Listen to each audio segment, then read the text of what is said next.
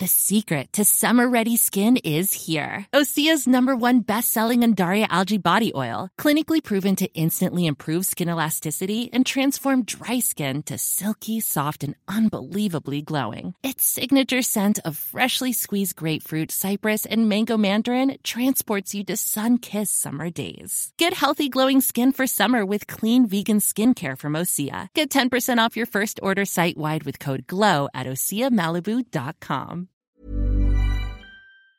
Yo tengo la línea telefónica justamente porque desde ese momento me obsesioné con hablar con él, al doctor Enrique Ruelas Barajas. Hola doctor, buen día. Adela, muy buenos días. A tus órdenes, encantado. Muchas gracias. Muchas gracias, doctor. Hoy, presidente y director del Instituto Internacional de Futuros de la Salud. A ver, doctor, esto este, es un poco lo que ya eh, pronosticabas hace algunos años, lo que estamos viviendo con el COVID-19. Eh, mira, esto lo escribimos en 2010. Bueno, de hecho lo, lo empezamos a escribir en 2008. Terminó ya toda la revisión. Tú sabes que eh, publicar un libro de 500 cuartillas no es fácil. Entonces se publicó finalmente en 2010. Okay. Eh, y en ese libro, cuyo título es Los futuros de la salud en, en México, México 2005, 2005. eh, exploramos diferentes escenarios posibles. Uno de esos escenarios es del cual se extrajo esta nota, que no deja de sorprenderme cómo funcionan las redes sociales ahora, pero apareció y circuló y bueno. Entonces, pero ese fue eh, el origen, un eh, libro publicado en 2010, que además es el resultado de un estudio muy largo que empezó en el 2005 donde participaron cerca de 900 personas del sector salud y de fuera del sector salud, de todo el país, profesionales y técnicos, y además de un análisis de tendencias con modelos logísticos que pues nos permitió llegar a algunas eh, especulaciones, algunas conjeturas, como esta que aparece en el libro y que ha circulado. Ahora, esto, y, y- es un poco esto lo que estamos viviendo, como ustedes lo... lo Bueno, eh, sí. en ¿Lo en previnieron, se trata- sí, eh, se trata de un virus que efectivamente no tiene cura y eso es quizás lo que más está asustando actualmente eh, y que más estragos está causando. Eh, se trata de un virus cuya letalidad todavía no conocemos eh, a ciencia exacta cuál será, porque pues todavía no termina esto. Ciertamente hay virus con mucho mayor letalidad, ha habido virus con mucho mayor letalidad que este, por ejemplo, recordemos el H5N1, aquella famosa gripe aviar que de la gripe aviar, sí. eh, que tenía una letalidad altísima, de prácticamente el 50%, o sea, uno de cada dos que se enferman de esa gripe aviar, pues fallecen. No es el caso, afortunadamente, de esto. Y por otro lado, el número de fallecimientos estimado. Eh, es probable que, lleguemos a él al final de toda esta epidemia, que finalmente eh, pues va a tomar efectivamente meses en todo el mundo, ¿no? Ya ahorita eh, los números pues se van acercando. Eh, pero eh, pues se trata de una conjetura, insisto, que tampoco es adivinación, eh, Adela, mira, hay muchas cosas a las cuales nos podemos asomar en el futuro simplemente dedicando tiempo y haciendo análisis razonados, con datos, con percepciones informadas, y nos permiten llegar a, conclusiones como la que, la que está apareciendo ahorita y que en efecto coincide en el año con un virus que, que efectivamente no se conocía, eh, que tiene una letalidad que está preocupando y que pues sí puede matar a muchas personas en el mundo. Ya, ahora, este, doctor, tú has publicado muchos libros, muchos artículos también, este, tanto en revistas nacionales como extranjeras, sobre la calidad de la atención médica, dirección de sistemas de salud, etcétera, etcétera. Este, y estamos ante una situación pues bastante complicada, doctor, ¿no? Porque justamente también, aunque todavía no se conoce, como dices, con exactitud cuál es eh, la letalidad de este virus, lo que hemos visto que ha pasado en otros países, incluso países de, de primer mundo, con un sistema de salud por mucho y hospitalario por mucho mejor que el nuestro, es que están colapsando los sistemas ¿no? este, hospitalarios en otras partes del mundo. Entonces, ¿cómo, en, qué posición nos pone eso en, en, este país? ¿no? Sí, esta situación ha puesto en jaque a todo el mundo. Eh, si a los países con más recursos los ha puesto de rodillas, pues eh, a los países que tenemos menos recursos seguramente nos puede golpear más. Em, entonces, efectivamente se trata de un asunto sí de recursos, pero también de organización de esos, de esos recursos. Así es que, eh, pues sí, hay que tomar todas las precauciones, Adela, porque sí nos puede golpear fuerte aquí en el país. Tenemos desde luego siempre la esperanza de que eso no sea así, pero el llamado que han hecho las autoridades a que estemos eh, guardados en nuestras casas, los que, los que puedan, y los que no, que se cuiden al extremo, eh, pues es muy importante. Eh, ahora que has visto cómo ha estado evolucionando este asunto, no solamente en México, pero en otras partes del mundo, este, ¿qué, nos puedes decir en particular de este virus? quizá no sabemos la, letalidad, pero es se contagia con mucha facilidad, doctor. ¿Qué, ¿Qué sí nos puedes decir de esto? Mira, lo que hemos visto es que efectivamente se contagia con facilidad, pero ¿sabes qué es lo más preocupante, me parece? Que a diferencia de otros tipos de virus que se contagian cuando hay manifestaciones clínicas, cuando la persona ya está tosiendo o ya tiene este, molestias muy claras, este virus eh, eh, se porta, se tiene, se adquiere y no necesariamente se manifiestan síntomas. Y eso hace que personas que aparentemente están sanas sigan circulando, sigan yendo a visitar a los abuelitos o a los papás o se reúnan sin saber que están enfermas y entonces contagian. Esto es algo muy preocupante de este virus. Lo otro que sabemos también es que es un virus eh, muy agresivo para las vías respiratorias porque desencadena una reacción de defensa del organismo, una reacción inmune en algunas personas que es realmente la que mata. No tanto el virus per se, sino la reacción que genera en la gente que le produce una terrible inflamación en los pulmones. Y eso finalmente va llevando a una lo que llamamos eh, los médicos una falla orgánica múltiple. Porque es tal el daño en los pulmones que te empieza también a afectar riñón, hígado y bueno. Deja, de funcionar, ¿no? Crashea. Pues, deja de funcionar. Así es. Entonces, eh, yo creo que eso, esos son los factores que más eh, temor están generando. No hay cura, el virus se contagia con relativa facilidad, pero sobre todo es eh, un virus pues misterioso porque hay gente que lo transporta sin saberlo y contagia. Y finalmente la reacción que produce en el organismo puede ser muy fuerte. Es decir, este virus contagia aunque no tenga una manifestación, aunque sin, síntomas, sí, asintomáticamente. Porque lo que habían estado diciendo es que no contagia hasta que no hay una manifestación, ¿no? Porque yo me acuerdo que se lo preguntaron al... Claro. perdón, doctor, Lo que ya sabemos es que sí se puede, puede ser contagioso eh, de personas que no manifiestan ningún síntoma claro. Entonces eso es lo peligroso, eso, eso es parte del peligro de este virus. Por eso hay que cuidarse tanto.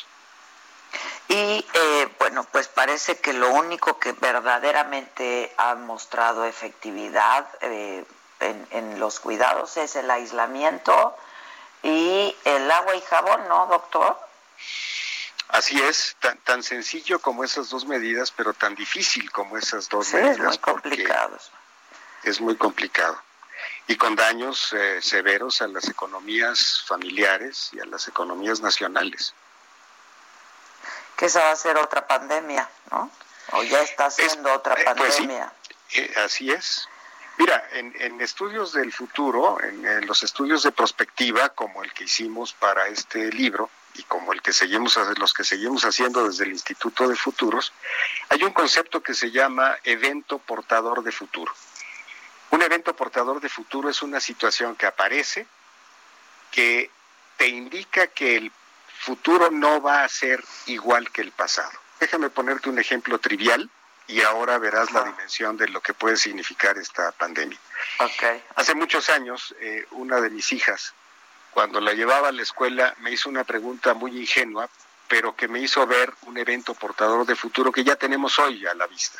Dice, oye papá, nos dijo la maestra que ya no vamos a tener que aprender a escribir, porque ahora ya les vamos a poder dictar a las computadoras. Bueno, eso que ocurrió hace ya algunas décadas, eh, cuando mi hija era pequeña, eh, es ya una realidad. O sea, efectivamente, cuando empezaron a aparecer estos eh, paquetes de cómputo que te permitían dictarle a una máquina y que se empezara a escribir, nos hace pensar que los bolígrafos, los lápices, van a desaparecer de, la faz de la Tierra, van a, van a acabar siendo piezas de museo y que en efecto pues vas a poder hablar directamente con una computadora. Bueno, ese es un evento portador de futuro en aquel momento. Si lo pescas en ese momento y dices, ah, caray, esto nos indica que el pasado ya está llegando a un fin que va a hacer que el futuro sea muy diferente. Bueno, esto que estamos viviendo hoy es un típico evento portador de futuro. Antes y el después van a ser muy diferentes en lo económico, en lo social. Es lo que te eh, decía, en lo social incluso. Así es, así es.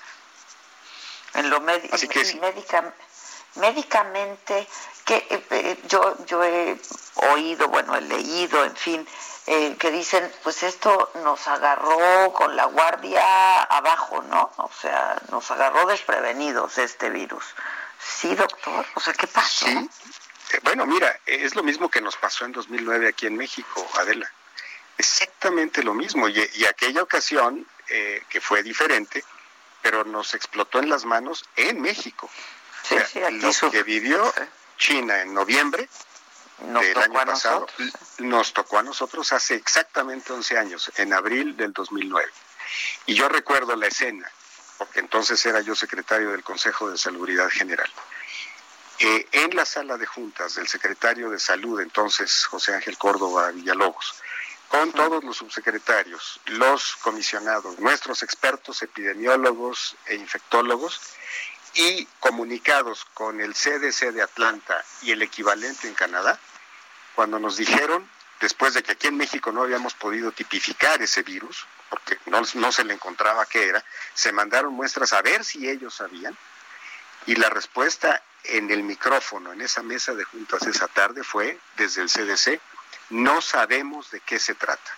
Tomen todas las precauciones. Híjole. Bueno, fue, fue verdaderamente escalofriante la escena, porque no sabíamos qué era.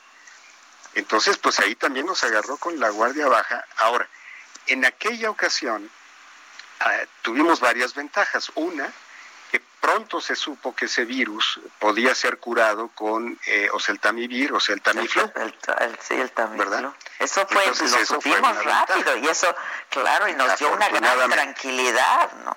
afortunadamente. Además, habíamos tenido en el sexenio previo, tú recordarás, la amenaza de aquellos eh, sobres con antrax que se habían ah, desencadenado después del atentado del 11 de septiembre. y además había empezado a surgir esta amenaza de, de la influenza aviar, SH5N1, que hicieron que hacia el final de aquella administración, siendo secretario Julio Frank, se hiciera una compra importante de Tamiflu que se puso bajo el resguardo del ejército, sin saber pues que iba a servir para este que se iba, claro, eh, afortunadamente, pues estaba esa preparación. En el 2007 habíamos reforzado el Consejo de Salubridad General para que participaran los secretarios de Estado que podrían tener que ver con decisiones de esta naturaleza. Y entonces se sumó al secretario de Hacienda y a la Secretaría de Educación Pública y a la Secretaría de Desarrollo Social y a la de Economía, que no formaban parte del Consejo.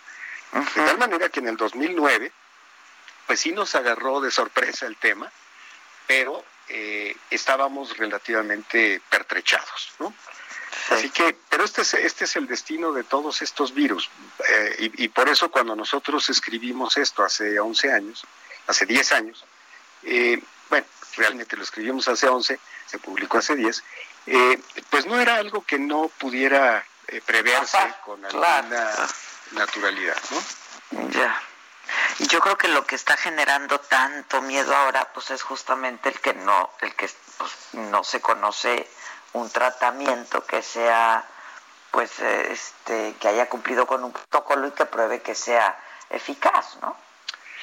Eso, Adela, y la otra parte que me parece que genera también mucha incertidumbre y miedo, es que aunque hemos visto que esto afecta de manera muy importante a adultos mayores, también estamos viendo un buen número de fallecimientos en, eh, personas eh, eh, jóvenes. Entonces, cuando te enfermas, pues es literalmente un volado. Tú no sabes cómo va a reaccionar tu organismo y ante la carencia de un medicamento que pueda curar, pues esto se puede ir hacia una manifestación suave, sencilla, benigna, o hasta la muerte. Y no lo sabes. Está terrible eso, doctor, ¿no? La incertidumbre es terrible, pues cuánto va a durar, este, porque eso estamos viviendo en una incertidumbre brutal, ¿no? Oye, entonces tú conoces bien a Hugo López Gatel, doctor. Sí, cómo no, lo conozco bien, por supuesto. Oye, doctor, este, ¿qué es esto del método Centinela? Porque eh, pues él sale a decir que, este, y lo dijo en una de estas conferencias que él encabeza, ¿no? Este, todas las noches, y dijo que el método Centinela quiere decir que multipliquemos por 8.2 el número de contagiados, este, casi casi como comentamos ayer, le restas 2, le multiplicas 1 y esos son los infectados, pero luego corrige la plana el secretario de salud y dice que no se trata de eso, que muy probablemente será el número de infectados cuando pasemos y acabe todo esto. ¿Qué es esto del método Centinela? Porque no es algo que se sacaron de la manga ahora, doctor. No, no, en efecto, este es un método eh, muy utilizado, se ha utilizado particularmente con, con influenza, y lo que significa es que imaginemos que hay si se imagina tu auditorio una película del oeste donde hay un fuerte y está el vigía viendo que no los vayan a atacar, eh, bueno, pues ese vigía es un centinela que desde ese puesto de eh, visión puede estar detectando cuántas personas se acercan a atacar el fuerte. Bueno, si hacemos esa analogía, lo que ocurre es que tú designas algunas unidades de atención médica, centros de salud o unidades de urgencias o hospitales, eh, que van a registrar cuántos casos están recibiendo ya confirmados. Y con base en ese número de casos y sabiendo qué tanto se reproduce esta enfermedad, tú puedes estimar estadísticamente cuántos más pueden estar enfermos a pesar de que no te hayan llegado a ese puesto. Ya, en este momento, no, Juan. En este momento. En este momento.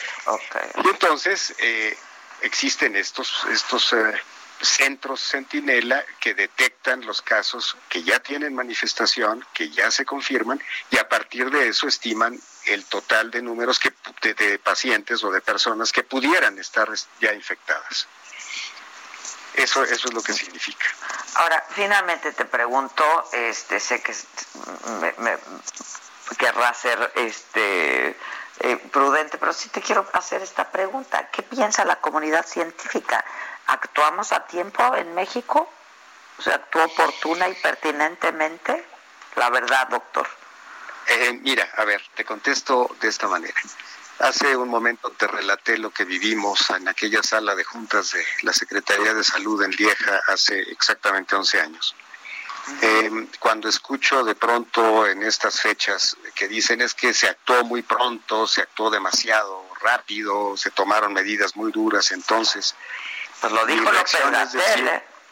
Bueno, mi reacción es decir, no solamente él, pero eh, es, algo que se comenta, ¿no? Eh, entonces yo iba a ver, me hubiera gustado que estuvieran allá adentro en esa sala de juntas, porque escuchando lo que escuchamos, viniendo del CDC de Atlanta, diciendo tomen todas las precauciones porque no sabemos de qué se trata. No me puedo imaginar, Adela, en aquella época diciendo, bueno, este, pero de todas maneras, mira, vamos a esperar. Si hay más muertos, pues entonces tomamos medidas, ¿no? pues no, no es algo que puedas hacer éticamente, ¿no? O sea, no puedes esperar a, que haya cuantos muertos para tomar no, Ni uno. Bueno, entonces, en aquel momento se tomó la decisión que en ese momento se juzgó era la correcta con la información que se tenía en ese momento. Bueno, de la misma manera yo diría, yo hoy, ya no estoy en el gobierno desde hace varios años, yo no podría juzgar que, eh, las decisiones que se están tomando ¿Qué le toca hacer a los eh, consultorios adyacentes a farmacias? ¿Qué le toca hacer a las eh, compañías farmacéuticas? ¿Qué le toca hacer a las compañías que, eh, fabrican equipo? ¿Qué le toca hacer a las universidades, aunque ahorita estén paradas, pero tienen sus redes? Algunas de ellas incluso siguen funcionando con cursos a distancia. O sea, ¿qué le corresponde a la sociedad civil? Y eso no lo estoy viendo. No sé si exista, pero la impresión que tengo, Adela, es que no se está viendo y, lo percibo porque pues yo recibo muchas llamadas al día de personas que me dicen, oye, ¿qué, hacemos? ¿A, dónde acudir? ¿Con quién hablamos? hay cierto grado de incertidumbre eh, que yo creo que podría eh, mejorar. Entonces, eso a mí me encantaría. Es que eso también genera mucha incertidumbre. Pues sí. O sea, este, encima de todo lo que ya. Entonces, te digo, yo no podría juzgar las decisiones. Lo que sí puedo opinar es que yo no estoy viendo un plan de acción con una estrategia muy clara. Igual me podrían contestar, pues no lo estás viendo porque lo estamos enseñando nada más a ciertas personas. Bueno, está bien, ojalá, ¿no? Este, y no dudaría que lo tengan, pero Ah, bueno, pues, pero lo que yo estoy percibiendo, pues no, no, porque mira, están, eh, eh, las, acaban de tomar de, decisiones las escuelas de enfermería y de medicina de sacar a sus internos de los hospitales, lo cual es muy correcto. Pero eso me revela que pues tuvieron que tomar la decisión las escuelas por su cuenta. Hemos visto gobernadores que han salido también por tomado decisiones por su cuenta. Han tomado decisiones. Entonces, yo creo que en ese punto sí valdría la pena que las autoridades eh, tuviesen o una mejor comunicación del plan, no de las cifras, que eso Hugo López Gatel debe, debe eh, estar eh, literalmente batallando todos los días para salir mañana y noche a dar datos, cosa que no es fácil. Em, entonces, bueno, él, él, él debe estar sumamente ocupado con eso y con las medidas directas enfocadas a la atención médica y a la detección, pero hay otros segmentos que no están teniendo la información que necesitarían para poder contribuir desde la perspectiva de lo que yo estoy captando. Sí, no, yo creo que eso eso está sin duda pasando, ¿no? Y eso te genera te genera mucha inquietud y hay mucho desorden, hay desorden y eso pues lo percibimos todos.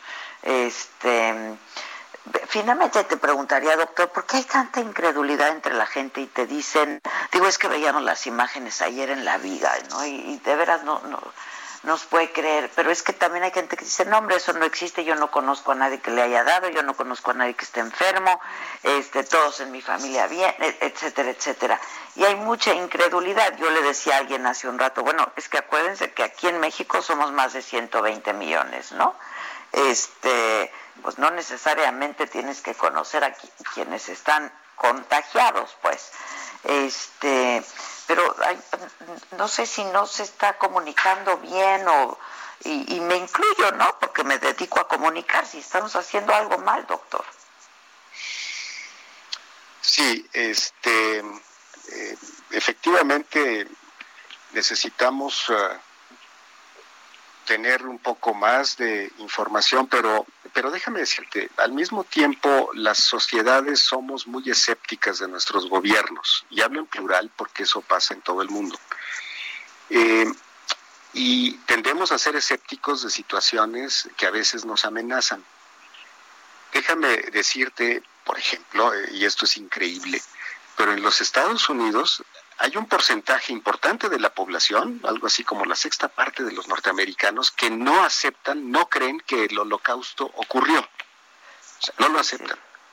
Tú sabes de este movimiento que eh, propugna que la Tierra no es redonda, sino que es plana, ¿no?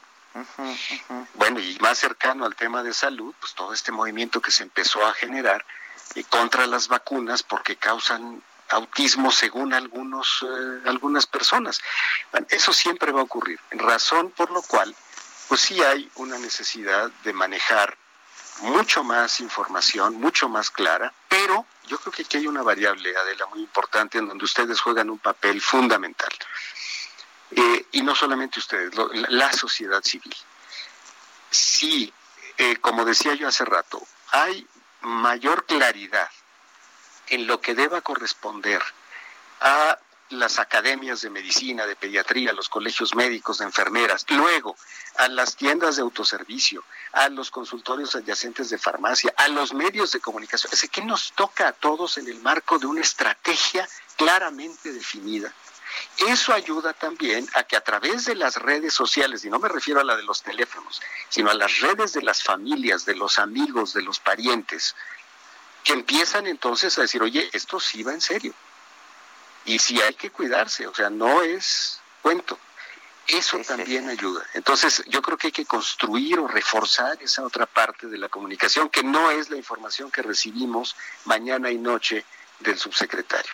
Hay un componente adicional que es estratégico y que creo que hay que enfatizar. Ya. Doctor, pues muchas gracias, ¿eh? Te agradezco mucho. La verdad es que sí, a mí me llamó poderosamente la atención cuando leías este artículo y dije, bueno, pues esto se dijo hace 10 años, como tú dices, bueno, para quienes nos dedicaban, nos dedicamos a esto, pues tampoco este, eh, no, pues no resultaba muy difícil pensar, no, un escenario de esta naturaleza este, pero bueno, pues te agradezco muchísimo y espero que sigamos en contacto, eh, si, si eres tan amable, doctor, con tu buena disposición, este, pues un poco para darnos luz sobre estos temas, ¿no? Este, en lo que dura esta, esta cuarentena. Y muchas gracias de nuevo, ¿eh? Al contrario, Adela, muchas gracias a ti y estoy a tus órdenes. Muy buen día. Planning for your next trip? Elevate your travel style with Quince. Quince has all the jet setting essentials you'll want for your next getaway, like European linen, premium luggage options, buttery soft Italian leather bags, and so much more. And is all priced at 50 to 80% less than similar brands. Plus, Quince only works with factories that use safe and ethical manufacturing practices. Pack your bags with high-quality essentials you'll be wearing for vacations to come with Quince. Go to quince.com/pack for free shipping and 365-day returns.